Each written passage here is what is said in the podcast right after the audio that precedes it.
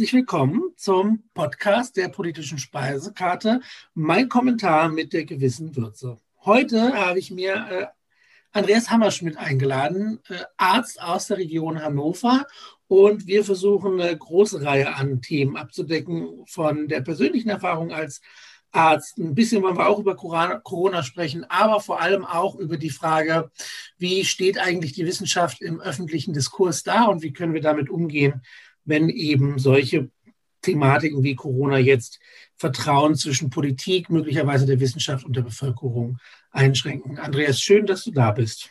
Hallo Florian, vielen Dank für die Einladung. Vielleicht stellst du dich am besten einfach kurz vor, damit die Zuhörer wissen, äh, worauf sie sich heute einlassen. Ja, also hallo zusammen, ich bin Andreas Hammerschmidt, ich bin noch 33 Jahre alt, ähm, lebe in Hannover und in Petershagen. Hannover ist eben ein Begriff. Petershagen ist im ähm, nördlichsten Zipfel des Landkreises Minden-Lübbecke gelegen. Und ähm, ich bin Arzt. Äh, genauer gesagt bin ich ähm, Arzt in Weiterbildung zum Facharzt für Orthopädie und Unfallchirurgie, stehe da kurz vor meiner Facharztprüfung und ähm, ich bin als Notarzt aktuell tätig. Ähm, das mache ich in verschiedensten Regionen, zum Beispiel aktuell schwerpunktmäßig im Landkreis Nienburg, bin aber gelegentlich auch in anderen Landkreisen, sowohl in Niedersachsen als auch in Nordrhein-Westfalen, als auch darüber hinaus tätig. Ähm, und ähm, ich engagiere mich auf verschiedenste Art und Weise politisch. Also ich bin zum Beispiel zweiter Vorsitzender der Ärztegewerkschaft Marburger Bund hier in Niedersachsen, also des Landesverbandes Niedersachsen ähm, bin Mitglied der Kammerversammlung der Ärztekammer Niedersachsen. Das ist sozusagen wie eine Art ähm, Parlament für die Ärzteschaft, ähm, weil die Ärztekammer ja bestimmte Dinge regeln darf, ähm, was ihr der Gesetzgeber erlaubt hat. Ähm, will ich natürlich auch nicht verheimlichen. Ich bin auch Sozialdemokrat, also ich bin in verschiedenen ähm, Funktionen auch in der SPD tätig. Also zum Beispiel als äh, Sprecher der Arbeitsgemeinschaft der Sozialdemokratinnen und Sozialdemokraten im Gesundheitswesen, also kurz ASG in Niedersachsen starten wir noch einfach mal das, was mich auch besonders interessiert, die äh, deine Beschäftigung als Notarzt. Ähm, wie, also hast du dich dafür freiwillig gemeldet? Ist das Teil dieser Weiterbildung, die du machst? Nee, das ist nicht Teil der Weiterbildung, wobei es bestimmte Fachdisziplinen ähm, gibt, wie zum Beispiel Anästhesie, innere Medizin oder, oder die chirurgischen Disziplinen, wo sich das einfach anbietet, dass man so eine äh, notfallmedizinische Zusatzqualifikation macht. Das heißt, das ist eine äh, Zusatzweiterbildung. Die haben nicht alle Ärztinnen und Ärzte, sondern man muss die erwerben. Das heißt, man muss da bestimmte ähm, Qualifikationen, ähm, Zeiten und ähnliches letztendlich absolvieren. Und da muss man eine Prüfung bei der Ärztekammer Niedersachsen machen. Und dann hat man die sogenannte Zusatzweiterbildung Notfallmedizin. Und dann darf man äh, in ganz Deutschland, eigentlich sogar in der gesamten Europäischen Union, zumindest dort, wo es ein Notarztsystem gibt, ähm, das ist ja nicht in allen Ländern der Fall, ähm, darf man Notarztdienste absolvieren, also darf Notarzt fahren, wie es im Sprach, allgemeinen Sprachgebrauch heißt. Und ähm, das ist zurzeit neben ähm, einer anderen Tätigkeit ähm, ein Hauptteil meines Jobs sozusagen. Das heißt, es gehört nicht unmittelbar zu meiner Weiterbildung, sondern das mache ich schlichtweg freiwillig. Nimmst du den den Job als Notarzt war. Also gerne auch ein bisschen was über die konkreten Erlebnisse. Zum Beispiel sowas fällt dir oft auf, dass du denkst, ich bin hier äh, an Orten gelandet, das hätte vermieden werden können. Oder ist es überhaupt, Landkreis Nienburg ist ja äh, relativ äh, ländlich weit verbreitet, aber durchaus Nienburg weiß ich als zum Beispiel auch eine Hochburg für äh, Krimin, also für, für, für Verbrechen eigentlich von der Statistik her. Wie, wie nimmst du solche Einsätze wahr? Erzähl doch mal ein bisschen davon. Naja, das ist so vielfältig wie das Leben. Das heißt, das Spannende an der notfallmedizinischen Tätigkeit, wie auch gleich das Herausfordernde, ist, man ähm, weiß im Prinzip nie, wo man genau hereingerät. Man weiß einfach nicht, wie viele Einsätze kommen heute. Also ich hatte von zehn Einsätzen in zwölf Stunden bis hin zu keinem einzigen Einsatz in 24 Stunden schon so ziemlich alles. Ähm, die ganze Bandbreite der Medizin ähm, von äh, Reanimationen über Kindernotfälle, über geburtshilfliche Notfälle bis hin zum Verkehrsunfall, ähm, alles Mögliche, was man sich nur denken kann. Und dementsprechend ist es natürlich so, dass auch ähm, die Frage, ob man da zwingend hinfahren muss äh, oder musste, ähm, auch unterschiedlich zu bewerten. Das ist meistens retrospektiv, also rückwirkend immer ein bisschen einfacher gesagt, als dass man es vorausschauen kann. Aber natürlich stellen sich manche Einsätze ähm, doch initial am Telefon, wie sie an der Leitstelle ankommen, dann doch ein bisschen, ähm, also hören sich schwerer letztendlich an, als sie dann am Ende vielleicht gewesen sind. Das heißt, wo man dann vielleicht rückwirkend sagt, musste ich da jetzt unbedingt hinfahren? Aber wir fahren ja gerne hin, dafür sind wir letztendlich da. Im Gegenzug gibt es auch durchaus Einsätze, die sich vielleicht am Telefon weniger ähm, schlimm anhören, wo vielleicht erstmal nur ein Rettungswagen hingeschickt wird, wo wir aber nachgefordert werden, weil sich zum Beispiel herausstellt, dass es doch eine schwerwiegendere Erkrankung ist. Und ähm, dementsprechend kann man sagen, es ist wirklich ganz, ganz bunt gemixt. Ähm, Verbrechen hatte ich bis jetzt ähm, weniger insgesamt das ähm, Problem damit, dass ich entsprechende Einsätze gehabt habe. Das kommt schon mal vor, ähm, dass es durchaus ähm, ja, Verletzungen nach Gewalttaten zum Beispiel gibt, also bei einer Schlägereien ähm, oder mal nach einer Messerstecherei. Ähm, Schussverletzungen hatte ich Gott sei Dank bis jetzt noch nicht. Es ist in Deutschland auch tendenziell eher selten, zumindest verglichen mit anderen Ländern, wie zum Beispiel in den USA. Kann natürlich aber auch passieren, insgesamt muss man sagen, ist das doch Gott sei Dank ein ziemlich kleiner, ganz, ganz, ganz kleiner Teil der notfallmedizinischen Tätigkeit. Eine gewisse Routine ein, dass man irgendwie abgeklärter ist, selbst wenn der Einsatz möglicherweise sich erstmal problematisch anhört? Oder ist da auch eine, eine gewisse Aufregung da, wenn man unterwegs ist? Ähm, das ist unterschiedlich. Es ist sicherlich ähm, abhängig davon, wie erfahren ist man. Als Anfänger ist man natürlich wie in allen Jobs aufgeregter als ähm, jemand, der das schon 30, 40 Jahre macht, 40 jetzt vielleicht nicht, aber 30 Jahre macht, ähm, der ist dann natürlich in Anführungsstrichen abgeklärt oder professioneller, weil man schlichtweg auch mehr gesehen hat. Ähm, ich glaube, man, ich glaube, eine gewisse natürliche Aufregung ist auch sinnvoll, weil es sozusagen auch den Spannungsbogen, dass man richtig leistungsfähig ist, ähm, auch bewahrt. Ne, das darf natürlich nicht zu sehr sein, also nicht, nicht zu sehr ausgeprägt sein. Man darf sich nicht vor Angst lähmen zum Beispiel. Man muss in der Situation kühlen Kopf bewahren. Man muss professionell insgesamt sein. Ähm, aber ähm, man darf im Gegenzug halt auch nicht zu abgeklärt ähm, letztendlich sein oder glauben vor allem, man hätte schon alles gesehen. Denn es gibt so ziemlich nichts, was es nicht gibt in der Medizin. Wenn wir jetzt äh, mal hinkommen, du, du äh hast ja erzählt, dass du beim Marburger Bund auch engagiert bist. Welche Aufgaben übernimmt die Gewerkschaft für Ärzte und, und wie sieht deine Tätigkeit aus? Also im Prinzip ähm, steht das, was wir als Marburger Bund machen, ähm, auf drei wesentlichen Füßen.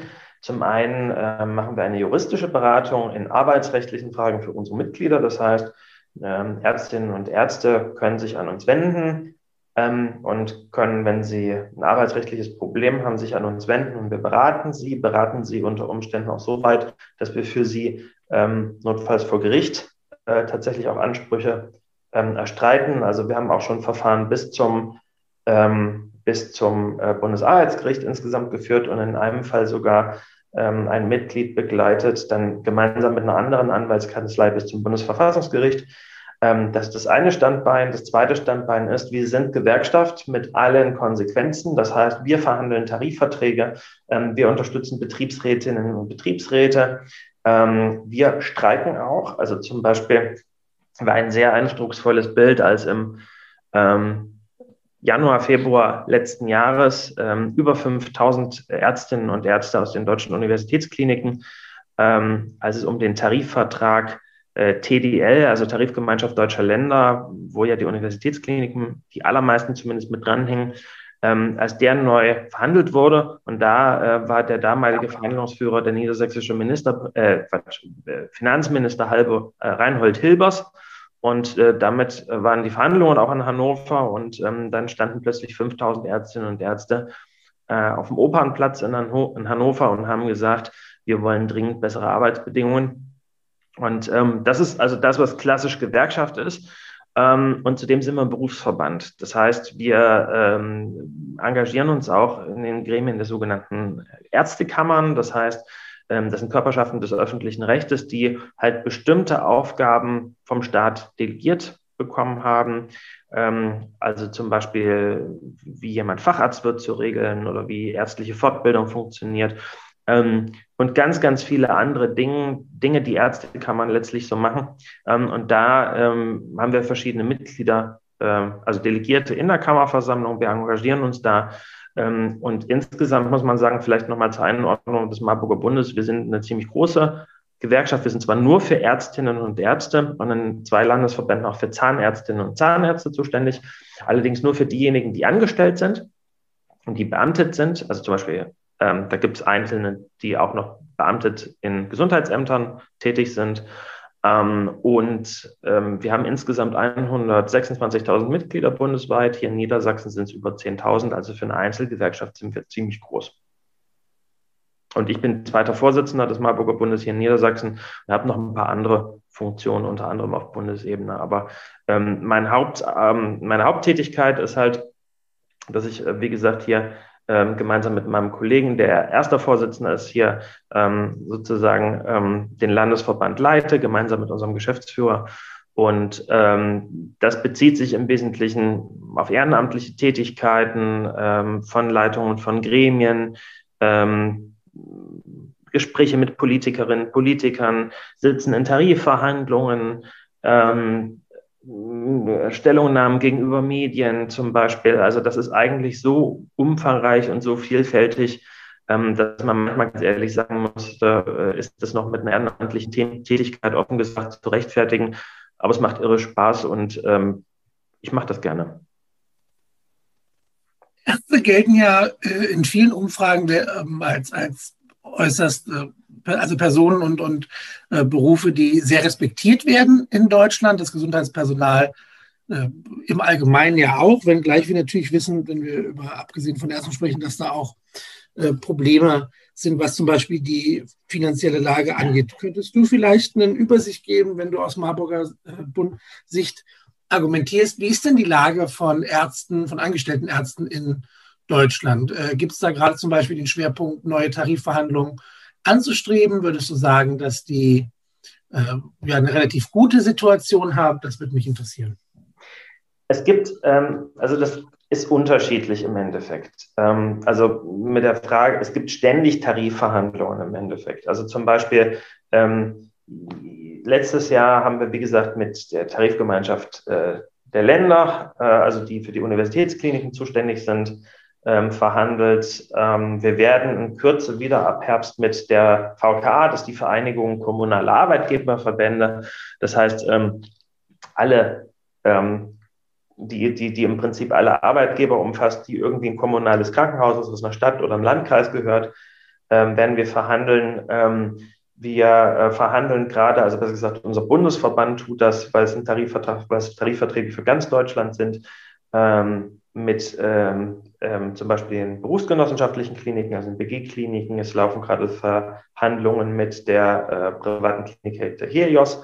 Und genauso ist es so, dass wir als äh, Landesverband auch immer wieder ähm, mit einzelnen Häusern Haustarifverträge ähm, verhandeln, wenn die Häuser nicht einem Arbeitgeberverband angehören oder einer bestimmten Krankenhauskette. Also zum Beispiel haben wir Tarifverträge ähm, mit ähm, zum Beispiel dem Klinikum in Holzminden oder mit dem evangelischen Klinikum in Oldenburg oder mit der Schlüchtermannschen Klinik in Bad Rotenfelde oder mit dem Klinikum Warndorf, also mit einer ganzen Reihe von ähm, ähm, Kliniken. Und das ist, ist, eigentlich immer irgendwo eine Tarifverhandlung. Das heißt, es be be begleitet uns eigentlich ständig.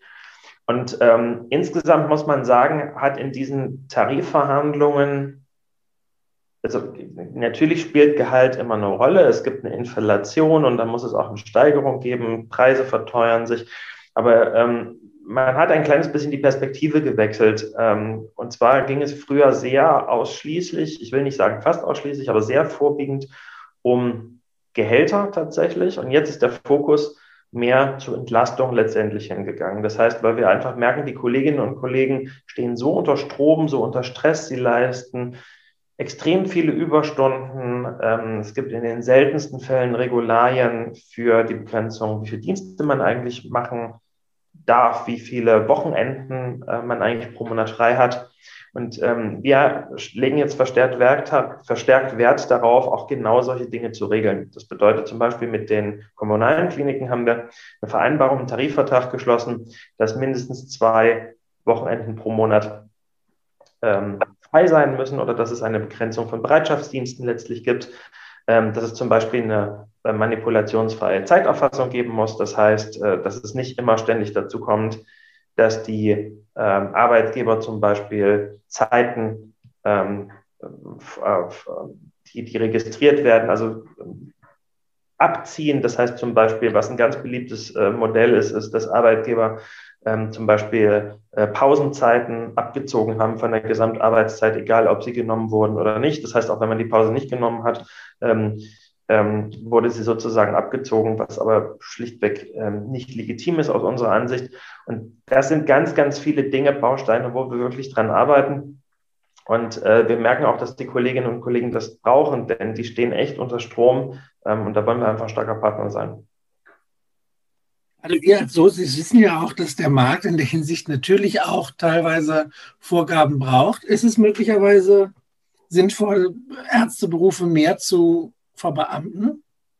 Ich glaube nicht, dass das Verbeamten das Problem letztendlich löst, sondern ähm, was wichtig ist, ist erstens, ich kann allen Kolleginnen und Kollegen nur empfehlen, sich einer starken Gewerkschaft anzuschließen. Wir können ganz, ganz viel letztendlich schon bewirken und haben auch ganz, ganz viel schon bewirkt. Zweitens, ähm, man muss ehrlicherweise sagen, der Staat ist manchmal zu seinen Beschäftigten nicht unbedingt viel netter als ähm, andere Arbeitgeber. Aber richtig, die Ökonomisierung, die Kommerzialisierung im Gesundheitswesen ist ein riesengroßes Problem. Ohne Frage. Und ähm, das, das, das, das, das kann man auch nicht leugnen. Und ähm, ähm, ich glaube, worum es einfach geht, ist, dass wir starke Gewerkschaften brauchen. Also das heißt, ich kann allen Kolleginnen und Kollegen nur empfehlen, sich äh, wie generell allen Arbeitnehmerinnen und Arbeitnehmern einfach einer Gewerkschaft anzuschließen. Bei den Ärztinnen und Ärzten sind wir das, bei anderen Berufsgruppen ähm, sind das andere. Und ähm, das ist erstmal sowieso das Wichtigste. Und ähm, ich erwarte vom Staat schlicht und ergreifend, dass man sich dazu bekennt, auch gerade nach den Erfahrungen dieser Corona-Pandemie oder aufgrund der Erfahrung dieser Corona-Pandemie, dass ein starkes Gesundheitssystem auch eine staatliche Aufgabe zu einem gewissen Teil ist. Und wir bemerken immer wieder, wie viele Klin äh, Kommunen es zum Beispiel bedauern, dass sie ihre Kliniken privatisiert haben. Oder hier in Niedersachsen hat eine Regierung, ähm, also gesagt, äh, eine CDU-FDP-Regierung hat ähm, die Landeskrankenhäuser, psychiatrische Krankenhäuser privatisiert. Aus Retrospekt retrospektiv gesehen finde ich ein völliger Fehler. Und ich, ähm, ich erwarte entsprechend auch, dass der Staat äh, sich zu einem leistungsfähigen Gesundheitswesen bekennt und damit auch zu starken Krankenhäusern. Das bedeutet erstens, ähm, dass sich die Kommunen zu der Trägerschaft äh, ihrer Kliniken auch bekennen sollen, auch langfristig und die eben nicht privatisieren. Und zweitens bedeutet das, dass man die Beschäftigten nicht nur anständig bezahlen sollte, und zwar unabhängig, ob es Ärztinnen und Ärzte sind oder nicht, sondern alle Beschäftigten im Krankenhaus und dass die natürlich auch anständige Arbeitsbedingungen sonst vorfinden. Und da ist ein riesengroßes Thema, dass es ja immer wieder in allen Bereichen im Krankenhaus an Stellen mangelt, schlicht und ergreifend. Ne? Dass es immer wieder dazu gekommen ist, dass Stellen nicht wieder besetzt worden sind oder dass Stellen gekürzt worden sind, eben weil die Finanzierung der Krankenhäuser doch an vielen Stellen hakt. Da erwarte ich einfach von Bund und Ländern, dass sie äh, dafür sicher, dass sie, dass sie Sorge tragen, ähm, dass da einfach eine adäquate Finanzierung ähm, also stattfindet, denn ein leistungsfähiges Gesundheitssystem, freundlicherweise gesagt, hat uns gerade echt den Hintern gerettet ich kann deine Argumentation total nachvollziehen. Ich bin ja als Lehrkraft hier in Niedersachsen verbeamtet und das gibt mir Sicherheit und, und Ruhe und das hilft tatsächlich. Aber ich sehe gerade jetzt, wie du es gesagt hast, auch in der Corona-Pandemie, dass zum Beispiel der Spielraum, den ich da habe, was Kritik oder eben auch Verbesserungsmöglichkeiten angeht, sehr eingeschränkt ist, ne? weil die natürlich diese Verträge da sehr, sehr strikt sind, wenngleich auch äh, Bildungsgewerkschaften versuchen, da sich einzusetzen. Ich würde da gleich darauf eingehen. Ich wollte erst mal fragen, du hast gesagt, die Stellen äh, können nicht besetzt werden, weil die Krankenhäuser unterfinanziert sind. Habe ich das richtig verstanden? Richtig. Also besser gesagt, es ist, es ist ein bisschen beides im Endeffekt. Natürlich gibt es einen Fachkräftemangel. Ähm, auf der anderen Seite hat sich auch ein bisschen ähm, die Arbeitswelt insgesamt im Krankenhaus ein bisschen verändert, kann ich gleich was dazu sagen. Und zum anderen äh, werden zum Teil ähm, Stellen eingespart, weil die Finanzierung nicht passt. Ja, und ähm, letztlich muss man sagen, ähm, ist es ein bisschen alles. Also das heißt, das Krankenhaus äh, wird ja im Prinzip aus zwei Komponenten finanziert. Das nennt sich das System der sogenannten dualen Krankenhausfinanzierung. Das bedeutet, dass die Behandlungskosten äh, für einen Patienten, Patientin, die oder der ins Krankenhaus kommt, von den Krankenkassen finanziert werden und ähm, die Investitionskosten, zum Beispiel für bauliche Maßnahmen, für Anschaffung von irgendwelchen Geräten oder ähnliches, die sollen von den Ländern, denn die sind für die Krankenhausfinanzierung zuständig, ähm, das soll von den Ländern finanziert werden.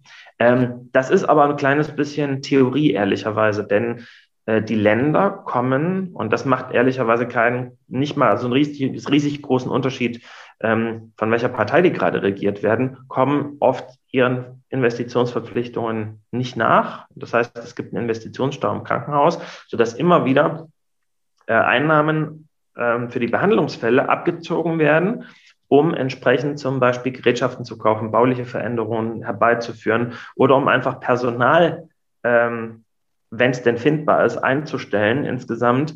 Und insgesamt hat sich dieser Mangel so aufgelaufen, dass natürlich an anderer Stelle Personal eingespart wird. Gleichzeitig muss man ehrlicherweise sagen, ist ein großes Problem im Krankenhaus, dass ähm, ähm die Behandlungsfälle unterschiedlich gut finanziert werden. Das heißt, es gibt in Deutschland sogenannte Fallpauschalen oder auch DRGs genannt. Das steht für Diagnosis Related Groups. Das heißt, man hat eine bestimmte Diagnose und über verschiedene Faktoren errechnet sich für einen jeweiligen Fall ähm, ein, ja, der Erlös, also das, was das Krankenhaus für die Behandlung kriegt.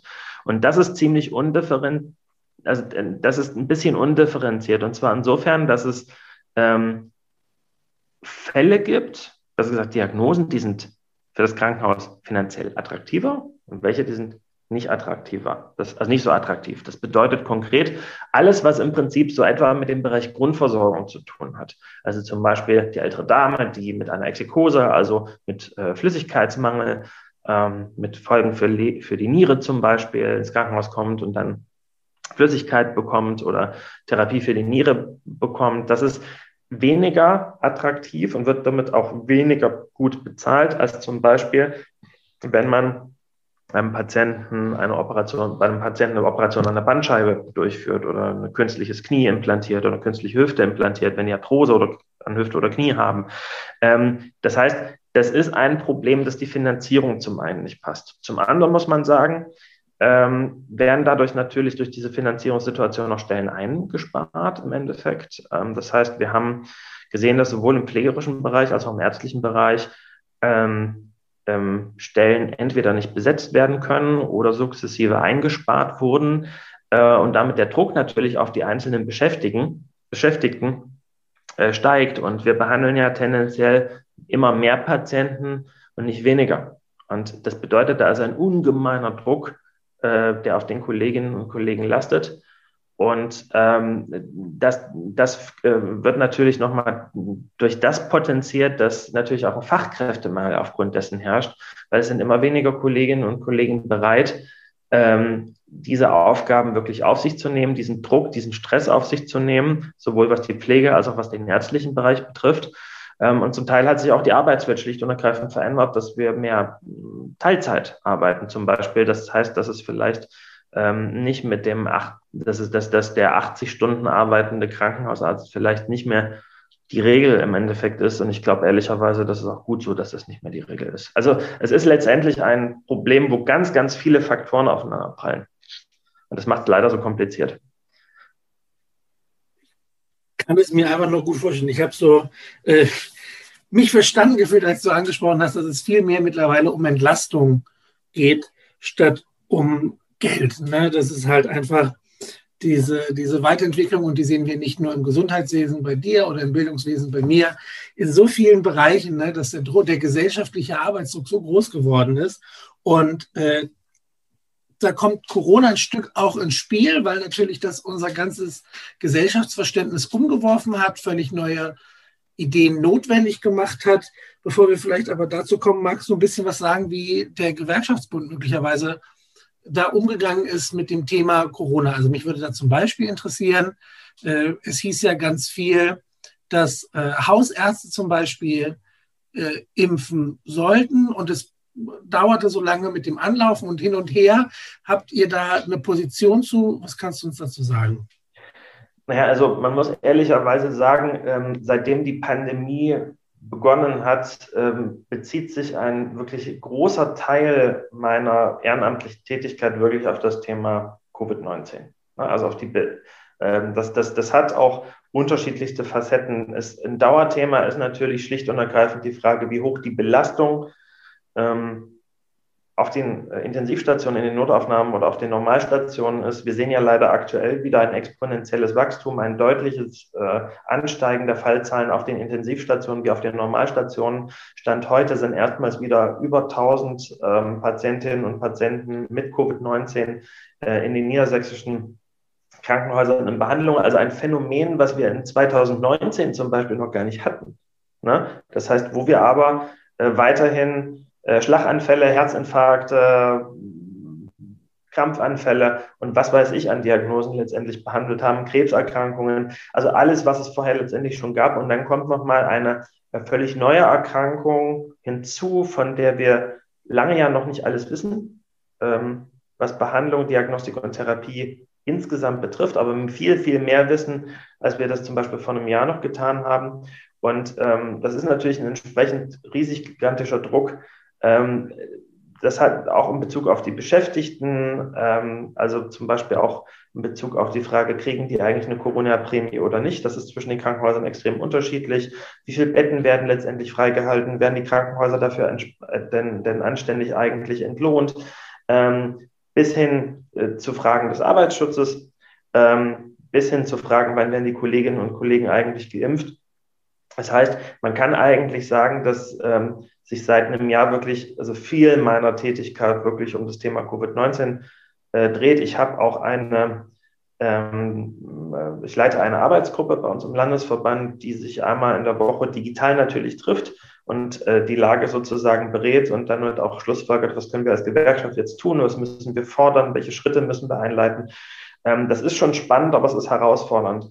Was das Thema Impfen betrifft, ähm, stehen wir auf dem Standpunkt, ähm, wir müssen den Impfstoff zu den Leuten bringen. Das bedeutet im Endeffekt, es ist gut, dass es die Impfzentren zum einen gibt. Ähm, vieles, ist es da, vieles ist da aber auch zu starr, muss man ehrlicherweise sagen. Deswegen ist es gut, dass jetzt die impfen, fordern, dass die Betriebsärztinnen und Betriebsärzte jetzt in Zukunft auch sehr schnell in den Impfprozess ein, bezogen werden. Wir können uns aber auch zum Beispiel auch vorstellen, dass mobile Teams zum Beispiel ähm, in Betriebe gehen, dass sie ähm, zum Beispiel in ein Gemeindezentrum letztendlich gehen und sagen, okay, für die Gemeinde XY gibt es jetzt einen Impftag sozusagen, der jeder, der, was weiß ich, überhalb von überhalb der 70 Jahre alt ist, ähm, und in der jeweiligen Prioritätsstufe gerade dran ist, wird jetzt geimpft. Das heißt, wir müssen schnell und extrem zügig den Impfstoff ähm, an den Mann, an die Frau bringen, denn es ist, das ist eigentlich letztendlich die einzige Möglichkeit, wie wir aus dieser Pandemie wieder rauskommen. Welche Note würdest du der Regierung geben für das vergangene Jahr?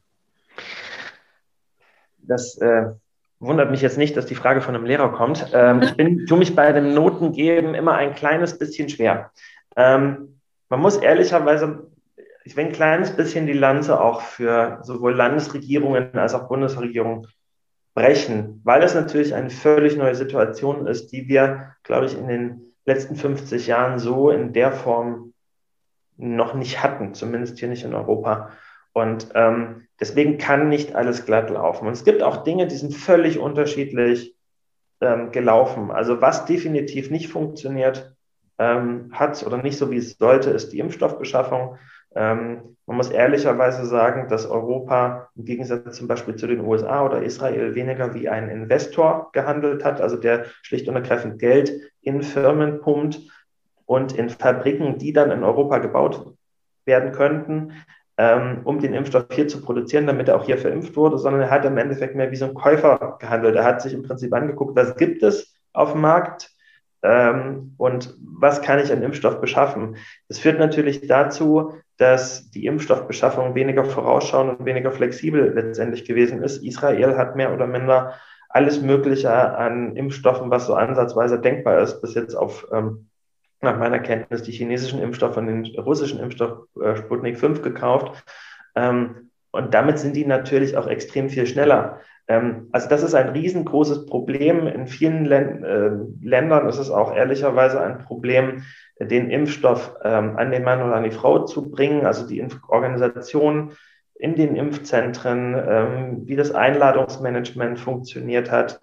Ähm, also ich muss ganz offen sagen, das haben andere Länder definitiv besser gemacht als wir. Auch, genau, also ich bin, wollte jetzt auch gar nicht irgendwie hier eine heftige Schelte gegen die Regierung. Es ist, es ist äh, klar, was für eine Herausforderung das ist. Es ist halt, ähm, glaube ich, einfach nur für immer schwerer jetzt nach einem Jahr. Wahrscheinlich einfach, weil jetzt herausgefunden wird im Nachhinein, welche, welche Möglichkeiten hätten mehr zum Erfolg geführt. Und dann lässt es sich natürlich leicht sagen, äh, das hätte anders laufen können. Die Frage ist halt, wie schnell wir jetzt umstellen können und quasi, so wie es äh, in der Öffentlichkeit immer heißt, kreative Lösungen finden, um diese Probleme zu machen. Und äh, da würde ich gerne jetzt weitergehen zu diesem Punkt. Ich hatte es zu Beginn schon einmal angesprochen. Äh, gefühlt sind jeden Abend in der Talkshows, in den Talkshows unterschiedlichste Experten. Äh, Genosse Lauterbach ist gefühlt alle zwei Tage zu sehen, aber es gibt eben auch ganz unterschiedliche Perspektiven, die da präsentiert werden. Und ich würde gerne deine Meinung dazu wissen, wie du die ja, allgemeine Position von Wissenschaft siehst, wenn eben, naja, quasi drei Wissenschaftler, Virologen, Epidemiologen äh, hingestellt werden, alle sagen was Unterschiedliches und dann entbricht da so ein äh, Deutungshoheitskampf und die Öffentlichkeit ja, muss sich gefühlt entscheiden. Wie nimmst du das wahr? Ja, ich glaube, das trifft es ähm, schon ein kleines bisschen, dass ähm, man offen gesagt in manchen Medien immer mal den, den Eindruck bekommen hat, dass dann ähm, man bewusst Wissenschaftler mit unterschiedlichen Meinungen richtig wie zu so einem Duell aufgestellt letztendlich hat. Man muss ehrlicherweise sagen, man muss Wissenschaft einordnen können. Wissenschaft vertritt immer wieder äh, unterschiedliche Haltungen. Wissenschaft lebt vom Meinungsstreit sozusagen, das heißt, um, lebt vom Streit um die Erkenntnisse und dann aber letztlich auch um deren Interpretation. Das ist so alt wie die Wissenschaft selbst. Letztlich habe ich aber persönlich den Eindruck, ähm, dass es, ähm, und das verstehe ich auch für die Bevölkerung, immer schwieriger wird, genau das zu differenzieren. Das heißt, rauszubekommen, ähm, wie kriegt man das eigentlich hin, welche Informationen wie einzuordnen. Und natürlich ist das extrem schwer, wenn dann da drei Virologen mit drei verschiedenen Meinungen letztendlich sitzen und ähm, ähm, seien wir mal ganz ehrlich, da gibt es auch Richtungsstreits. Das, das liegt aber ein Stück, Stück weit auch daran, ähm, dass ähm, natürlich wir immer wieder lernen über dieses Thema. Das Thema ist relativ jung ähm, Ende 2019 ist der erste SARS-CoV-2-Fall in China aufgetaucht und wir lernen seitdem immer wieder dazu. Und Wissenschaft ist natürlich etwas, was sich auch bewegt. Das heißt, wir kriegen auch neue Erkenntnisse dazu. Und deswegen ähm, gibt es natürlich auch immer wieder einen Meinungsstreit letztendlich darüber. Ich glaube aber, dass es für Menschen, die vielleicht mit Wissenschaft nicht so viel zu tun haben, wirklich schwer ist, das Ganze einzuordnen. Ähm, dass es eben nicht mal, manchmal nicht nur eine Meinung letztendlich gibt, ich habe gerade den Eindruck, dass der Stellenwert von Wissenschaft, also wie sie in der öffentlichen Meinung dann auch wahrgenommen wird oder beziehungsweise wie ihre Lehren, ihre Empfehlungen angenommen werden, in der öffentlichen, in der Öffentlichkeit allgemein, wie aber auch in der Politik gelitten hat. Also das ist deutlich weniger als am Anfang ähm, dieser SARS-CoV-2-Pandemie, wo ich ja den Eindruck habe, dass man sehr gut auf ähm, Virologen wie Christian Drosten oder Epidemiologen wie Karl Lauterbach gehört hat. Ähm, mittlerweile habe ich, und das verstehe ich auch, den Eindruck, dass ähm, die Menschen so die Schnauze voll von diesem Virus und den Auswirkungen, die es erzeugt hat, ähm, dass die Politik unter so einem grandiosen Zugzwang ist, ähm, dass man eben manche Stimmen nicht mehr hört, beziehungsweise auch manche Empfehlungen, die über, also mit einer übergroßen Mehrheit gegeben werden, ähm, auch nicht mehr so berücksichtigt. Also das beste Beispiel ist die Frage, ob es jetzt einen harten Lockdown geben soll oder nicht. Das Infektionsgeschehen lässt eigentlich keinen anderen Schluss zu. Dass wir nochmal für zwei bis drei Wochen wirklich richtig hart das öffentliche Leben herunterfahren und damit auch die Infektionslage wieder beruhigen, um dann mit Modelltestversuchen, zum Beispiel Shopping mit negativen Testergebnissen wieder starten zu können. Ähm, es, das, was wir aber merken, ist, dass es Bundesländer gibt, die trotz eines hohen Infektionsgeschehens ähm, genau das aber machen im Endeffekt. Also Thüringen zum Beispiel hat einen solchen so einen Modellversuch, äh, Shopping mit negativem Testergebnis, ähm, in Weimar ähm, durchführen lassen. Weimar hat eine Sieben-Tages-Inzidenz aktuell von um die 100. Thüringen hat aber insgesamt eine Sieben-Tages-Inzidenz von deutlich über 200. Ist also das Bundesland aktuell mit, dem, mit der grassierendsten Infektionslage. Und ähm, ich habe den Eindruck, die Leute haben verständlicherweise so die Schnauze voll, dass die Politik sich immer weniger auf die Stimme der Wissenschaft verlässt. Und die sagt eigentlich in der Situation klipp und klar, wir müssen noch mal zwei bis drei Wochen das öffentliche Leben richtig runterfahren. Und die Meinung habe ich übrigens auch. Danke, dass du das äh, ansprichst. Es ist halt schwierig. Ich war letztes Jahr, also letztens am, am Sonntag war es, glaube ich, dass doch da dieses äh, Hashtag harter Lockdown auf, auf Twitter trendete. Wir alle können das verstehen. Und ich meine, ich möchte auch ins Kino und in Restaurants und ähnliches. Es ist halt wirklich schwer, das unter einen Hut zu bekommen.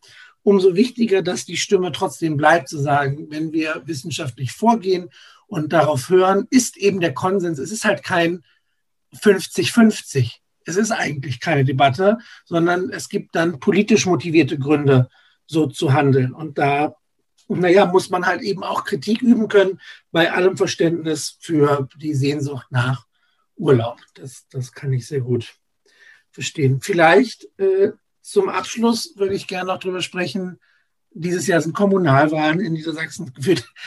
Immer das Ende meiner, meiner Podcasts. Äh, was würdest du dir wünschen für die Zeit nach der Kommunalwahl? Welche, welche Themenschwerpunkte wo würdest du gerne ansetzen, wenn die Kommunalwahl gelaufen ist, was sich verändern soll?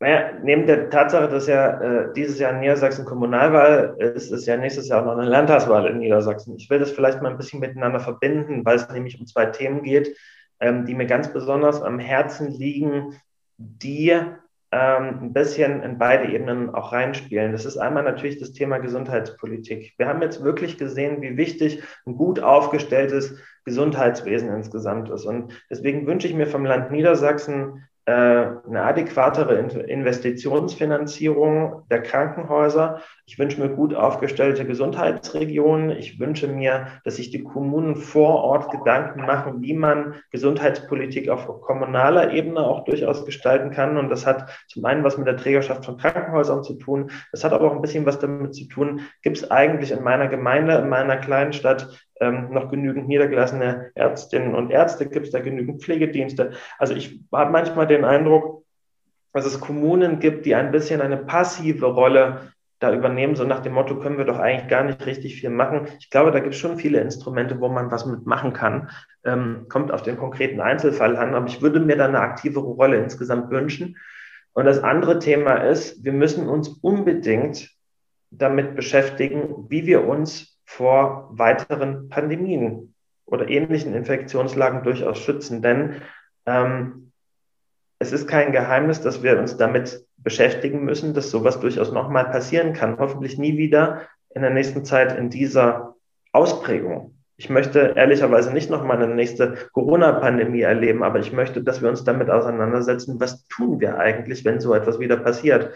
Ähm, das, das, das hat natürlich ähm, auch ein bisschen was mit der Frage zu tun, um was für ein Virus es sich möglicherweise handelt, um was für eine Erkrankung es sich handelt.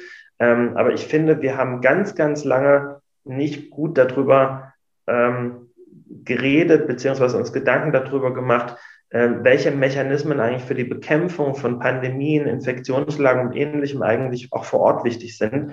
Und da ist zum Beispiel ganz, ganz wichtig das Thema der Gesundheitsämter. Die Gesundheitsämter haben einen wirklich gigantischen Beitrag geleistet zur Bekämpfung dieser Pandemie und tun das auch immer noch. sind aber ehrlicherweise jahrelang kaputt gespart worden.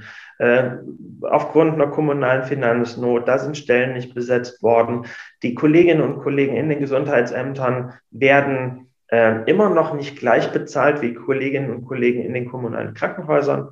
Ähm, und ähm, das, das geht aus meiner Sicht nicht. Das führt nämlich dazu, dass zum Beispiel es einen richtigen Mangel an Beschäftigten ähm, in den Gesundheitsämtern ähm, gibt. Und ähm, der Deutsche Beamtenbund hat zum Beispiel ausgerechnet, dass bundesweit allein 8000 Beschäftigte in den äh, Gesundheitsämtern fehlen. Da sind ganz, ganz viele Leute jetzt dazugekommen, die werden aber auch irgendwann zum Teil wieder abgezogen. Durch den Pakt für den öffentlichen Gesundheitsdienst des Bundes sind da ganz, ganz viele Mittel, rein, Mittel reingeflossen. Aber ich wünsche mir wirklich, dass jede Kommune sich auch Gedanken macht, wie stelle ich zum Beispiel mein Gesundheitsamt vor Ort so auf, dass es wirklich leistungsfähig ist, dann sagen wir mal ganz ehrlich, ganz, ganz viele Aufgaben, die die Gesundheitsämter gerade machen, sind liegen geblieben. Schuleingangsuntersuchung, Hygieneuntersuchung, ähm, aus dem äh, Jugendzahnärztlichen Dienst, ähm, sozialpsychiatrische Fragestellungen. Und äh, die Gesundheitsämter machen so viel, sind aber so schlecht aufgestellt.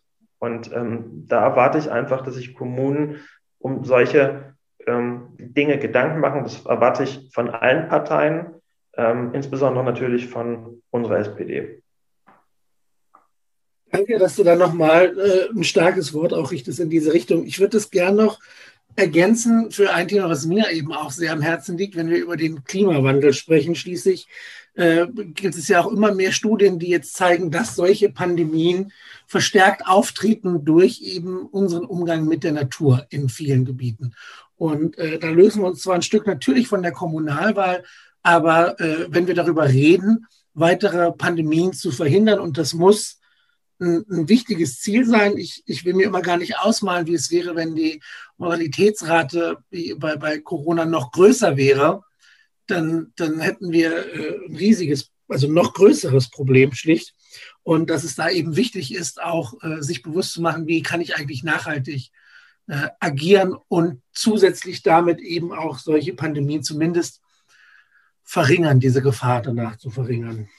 Eine Frage und es ist auch, es ist auch so, dass wir auch immer wieder ähm, ähm, einen starken Fokus auch jetzt in der, in der, ärztlichen Sichtweise immer mehr auf das Thema Climate Change and Health, das heißt auf die Einflüsse des Klimawandels auf Gesundheit ähm, legen. Das heißt, ähm, wie sich auch die Verteilung bestimmter Erkrankungen verändert, ähm, was Mobilität eigentlich letztendlich ausmacht.